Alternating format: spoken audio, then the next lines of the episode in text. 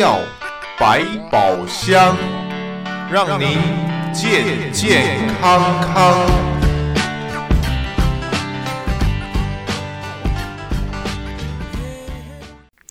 朋友们，大家好，欢迎再度收听在德州中文台。接下来，我们的医药百宝箱，我是胡美健。在今天非常开心啊，又可以为朋友们邀请到呃脚部专科医师，这是潘先样潘医师，Dr. Pan 参加我们的节目，和大家再继续关心我们脚踏实地的这双脚啊，宝贝也很宝贝呢。好，所以接下来欢迎朋友们一块儿收听了，Dr. Pan 你好。我们下好，各位听众，大家早。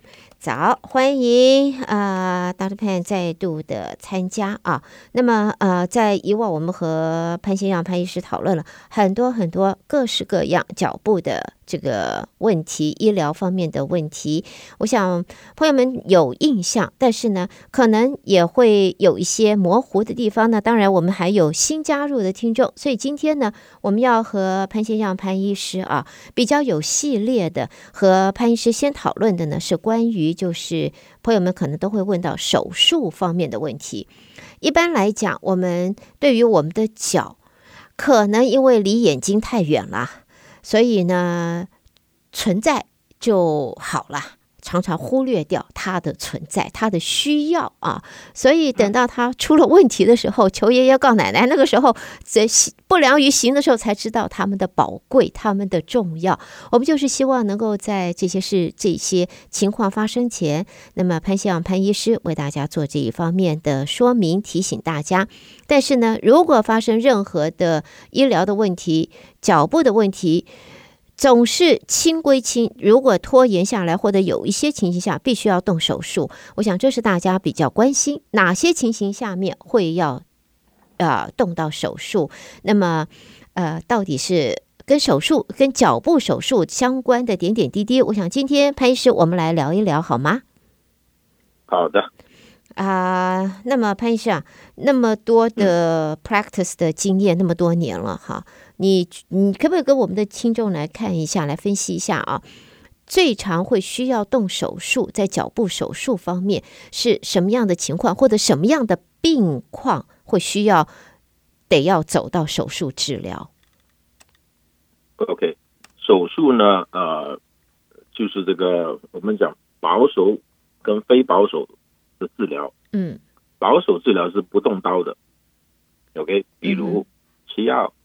打针、物理治疗、换鞋子等等，这些都是非保守啊、呃、保守治疗。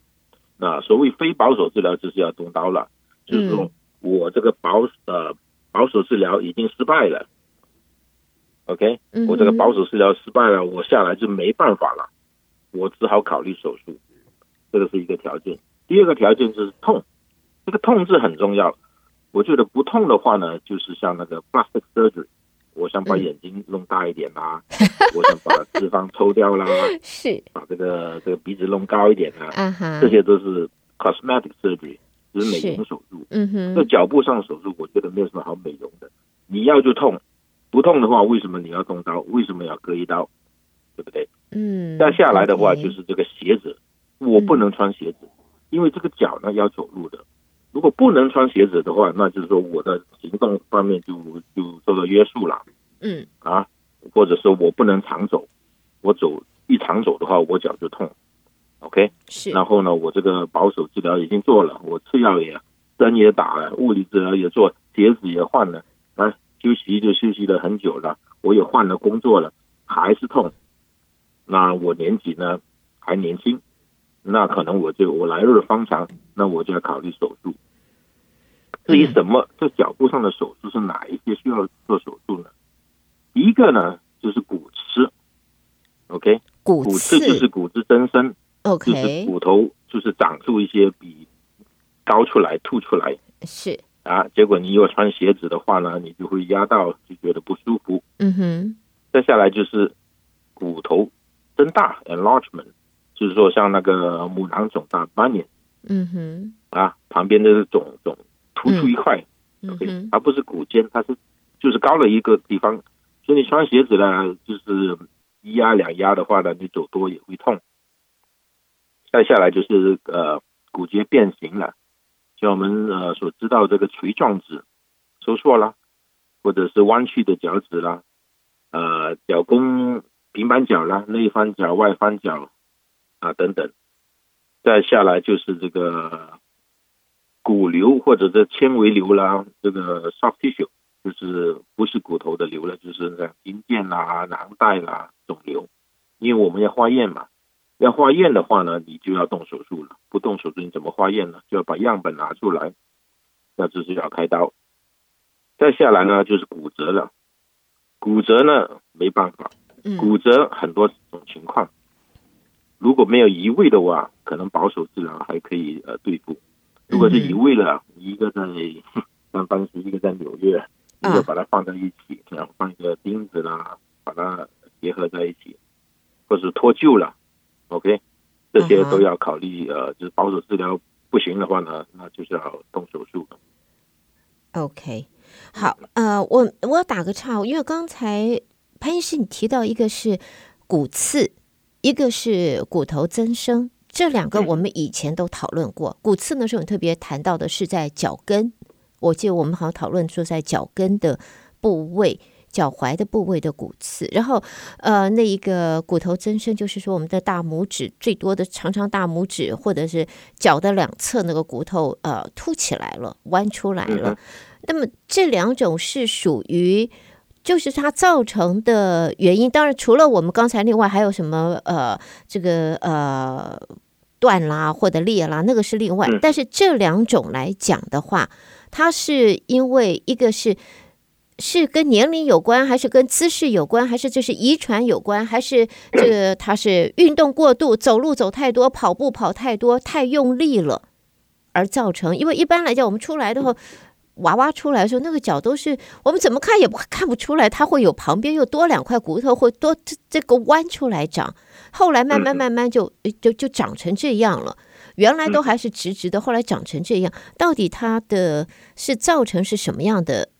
最主要的呃，大概的原因是什么？嗯，我们这个疾病呢，有先天有后天。嗯，先天的话呢，就是我长出来呢，就是呃，有些人是有缺陷，有些人呢，他就是他没有缺陷，他是额外的骨头，对不对？嗯、那有些在我们身体上的脚呢，骨头很多的，这个筋腱囊袋很多，所以呢，有时候的骨头人家是两块，你变成三块。OK，嗯，这个就是先天的，然后先天的话，筋跟松弛了，有些人他很 flexible，他能够跳高跳得很高，他能够打球打得很好，跑得很快，他筋松弛，you know，他很 flexible，啊，这也是先天的。OK，有些人呢生出来呢，一只脚比较长，另外一边比较短，长短脚，这也是先天的。OK，所以情况很多，那那后天的话呢，那很明显啊，就是。我用多了，关节炎啦，嗯、我受伤啦，嗯哼，啊，这些都是呃后天。那骨刺跟这个骨质增，呃，这个增大呢不一样。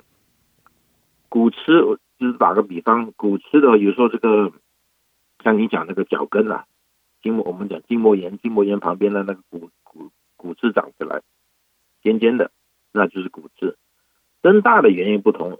增大像我们那个八年那个拇囊肿大，大拇指肿出来，那是移位所造成的。OK，所以你要区别了，移位就是那个大拇指向内翻，那个遮骨头就向外了，所以那个地方就凸出来了，像一座山一样。OK，这个并不是骨刺，这个是因为移位后所制造出来的骨头移位的增大。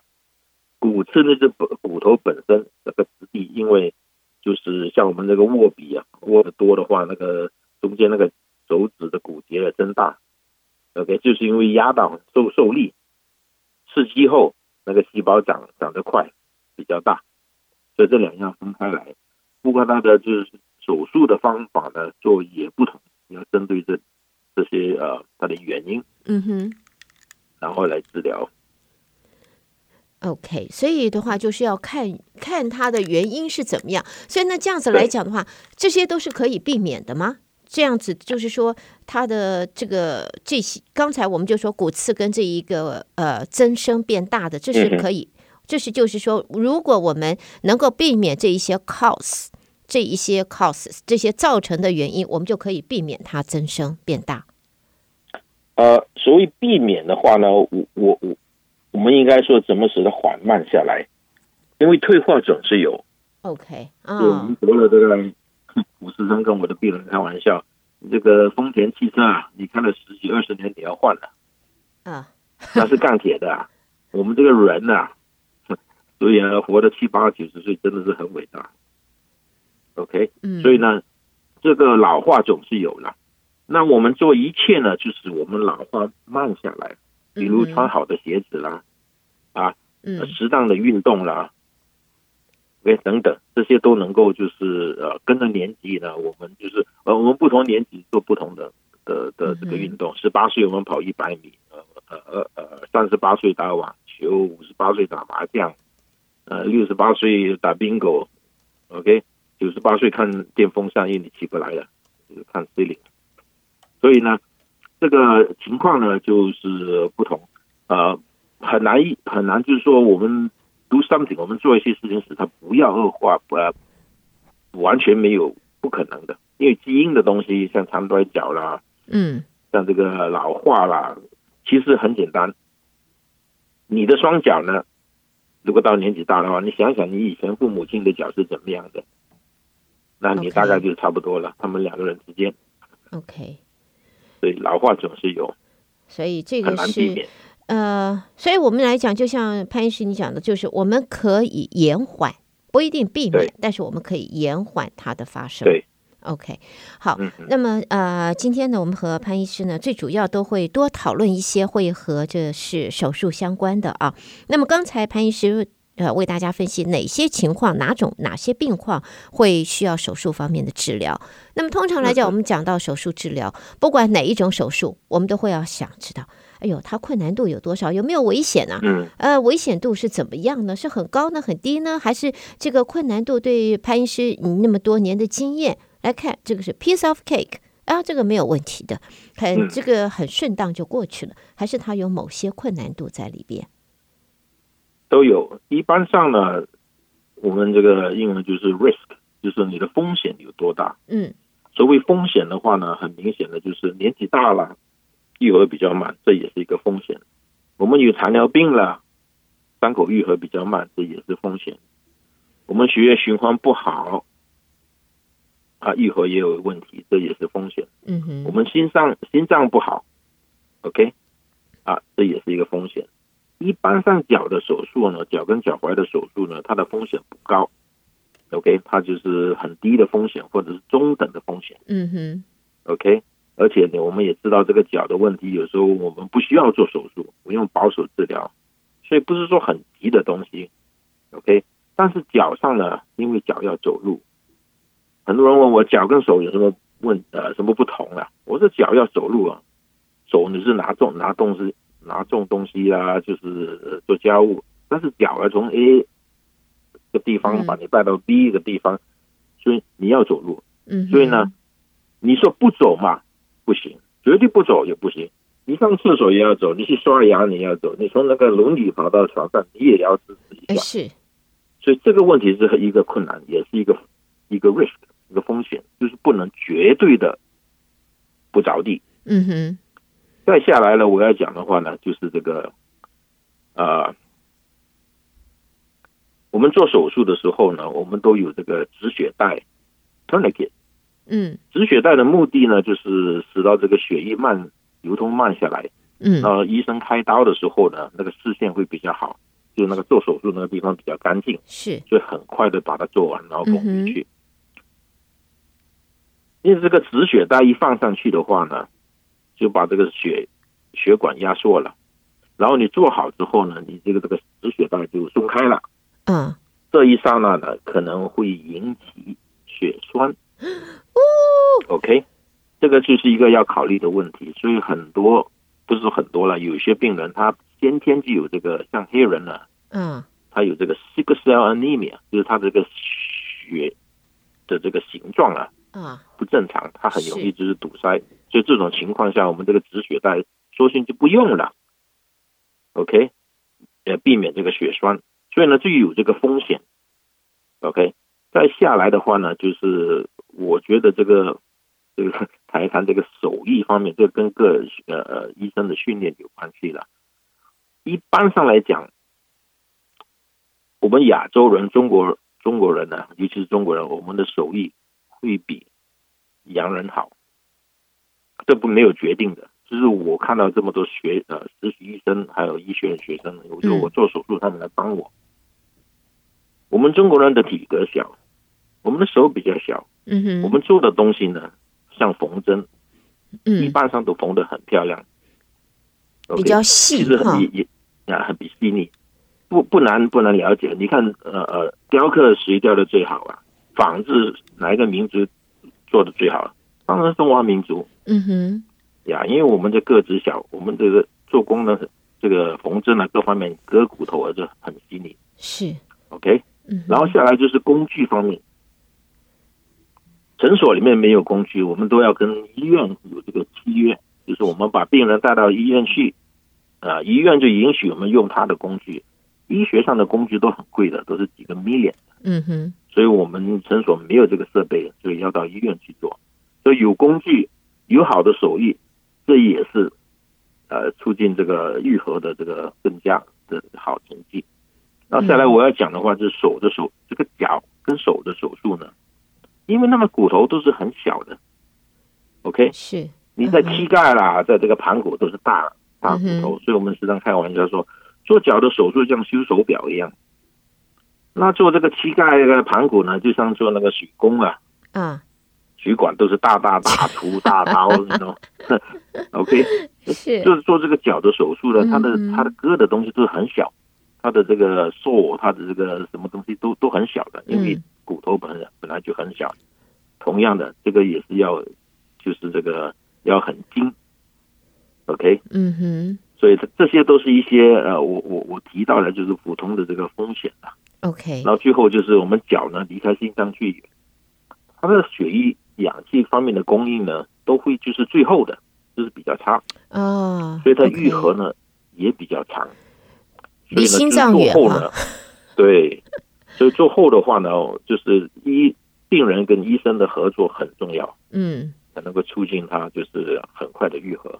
是我有这个深刻的同意潘医师的这个分析啊，病人和医师的配合是真的很重要，嗯、所以呃，医师就算有这个巧夺天工的。这个医疗的技术啊，有这一双巧手，但是病人如果你不配合的话，那也只能事倍而功半啊，会拖拖很多的时间。那么另外的话，我想呃，能不能请潘医师，我们再继续看一下？一般来讲，这个手术之后复原的时间，因为刚才你说，因为脚离我们的心脏远，当然了，在血液的供。不能说不好，而是说氧气方面或者营养方面，毕竟那个是最底端了嘛。我们虽然不能够说这个我们这个北大荒放 放放逐到北大荒去，但是多多少少还是比较远，所以他接受到的呃量或者时间都比较短，呃比较久。所以我想要知道，就是在复原方面，它大概一般来讲会是多久可以复原？那么嗯。呃会不会有任何的后遗症？因为还有一个问题，因为如果是骨头方面，那么就我们讲的割骨啊、切骨头啊，那那个可不是一般人不不那个那个很疼的呀，很疼。这这种手术之后的话，如何止疼呢？嗯嗯，OK，呃，这个复原的时间，呃，一般如果是这个软体，就是。像哪一个流出来了，跟这个割骨头，那愈合时间就不同了。嗯，软体方面呢，通一般上三到三四个星期你都会好了。如果割骨头就不同了，割骨头呢，就是第一个星期你会很痛的，真的很痛，因为它是最深，而且你不但是割骨头，你还要放钉子了，各方面，就第一个礼拜会很痛。一个礼拜过后呢，你的痛就会减少，一直到六七个星期呢，你的痛就会就是。很少了，就是你能够着地，嗯、能够走。那如果你问我什么时候我可以跑马拉松的话呢？大概要，这个有这种可能吗？呀，年轻的嘛，年轻的话他要回去打篮球啦，那大概六个月到一年。哦，真的这么久？但是就是说，还是有这一个、嗯、呃，可以复原到他可以是就是在运动场上，他还是可以对、嗯、呃 enjoy 他原来的运动，resume 他原来的这些 activities。年轻的话，他们愈合很快的。OK，年轻的话呢，如果一切是正常的，呃，他也很听话的话呢，差不多，差不多三个月开始，他们就可以慢慢的回去，就是慢慢的回去，呃呃呃，他们正常的运动。那呃，到了六个月到一年了，应该都没有问题。哎，我我想请问一下，因为有的时候我们在手术之后，我们都会有所谓的复健，复健有一些手术都会要求在术后病人要要接受复健。那像刚才我们谈到的这些手术，呃，术后会会有任何的复健的要求吗？呃，有的，基本上呢，就是我们无论做什么手术，都有这个疤痕，scar fracture 就是疤痕重整。疤痕重整呢，从三个星期到两年不等，这么久时间。啊，所以有些人做完之后，他总觉得那个地方用多了会痛。啊，这个就是疤痕 scar。嗯，然后呢，还有的话就是这个弧度啊，脚上很多这个呃弧度嘛，弧度会稍微减少。然后有时候做手术的话呢，难免呢就会碰到这个神经，所以你可能做完手术后会觉得有点麻。OK。然后下来的话呢，就是做完手术之后呢，医生就叫你不要多走，啊，你不多走的话，你不走的话呢，你的肌肉就开始萎缩了。对呀，呀，所以做完手术后啊几个星期后，甚至几个月后，这个这个肌肉好像一边就比较小，一边比较大。嗯，因为你不用了嘛，不用的话，它就开始萎缩。不过长期来讲是没有什么差别的。你一开始用你好之后呢，用的话呢，那个肌肉就慢慢长回来，那两边就一样了。OK，那刚才潘医师你也提到了，就是啊、呃，在某些手术，尤其是骨头方面的切割，在开始会很疼痛。那我相信一定会有比较，就是强力的止痛药、止痛剂，会不会上瘾？